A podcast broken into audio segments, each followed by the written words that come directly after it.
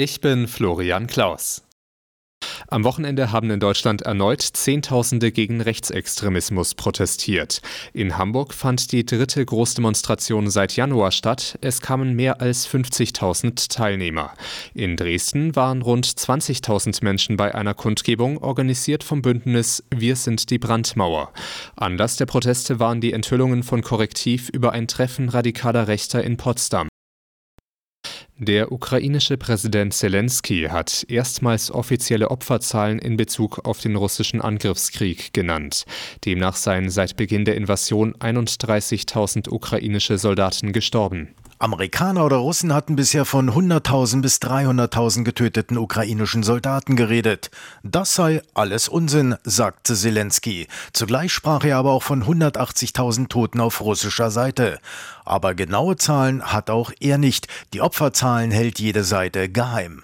Zelenskys großes Problem, der Ukraine geht langsam die Munition aus. Er setzt weiterhin seine Hoffnungen auf ein 60 Milliarden US-Dollar schweres Hilfspaket aus Washington. Aber das hängt nach wie vor in der Schwebe. Clemens Kurt Nachrichtenredaktion. Sollte Deutschland bei Sozialausgaben und Subventionen sparen, um seine Verteidigungsausgaben zu steigern? Diesen Vorschlag von Bundesfinanzminister Lindner hat Außenministerin Baerbock zurückgewiesen. In der ARD sagte sie, sie wisse nicht, ob es der sinnvollste Weg sei, soziale Sicherheit und Freiheitssicherung gegeneinander zu stellen.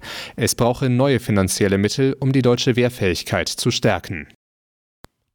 Über 43 Jahre ist es hier, dass Ex-Beatles-Mitglied John Lennon in New York erschossen wurde. Kommende Woche soll nun ein Geschoss aus der Waffe des Attentäters versteigert werden. Das hat das englische Auktionshaus Anderson Garland angekündigt. Laut Schätzungen könnte das Geschoss bis zu 2300 Euro einbringen. Es gehörte bislang einem britischen Polizisten. Zum Abschluss des 23. Spieltags der ersten Fußball-Bundesliga hat Augsburg gegen Freiburg drei Punkte eingefahren. Nach zuletzt vier Spielen ohne Sieg gewannen die Fuggerstädter mit 2 zu 1. Dortmund hat Punkte liegen gelassen, der BVB verlor gegen Hoffenheim mit 2 zu 3. Frankfurt hat seine Sieglosserie fortgesetzt, die Eintracht kam gegen Wolfsburg nur zu einem 2 zu 2.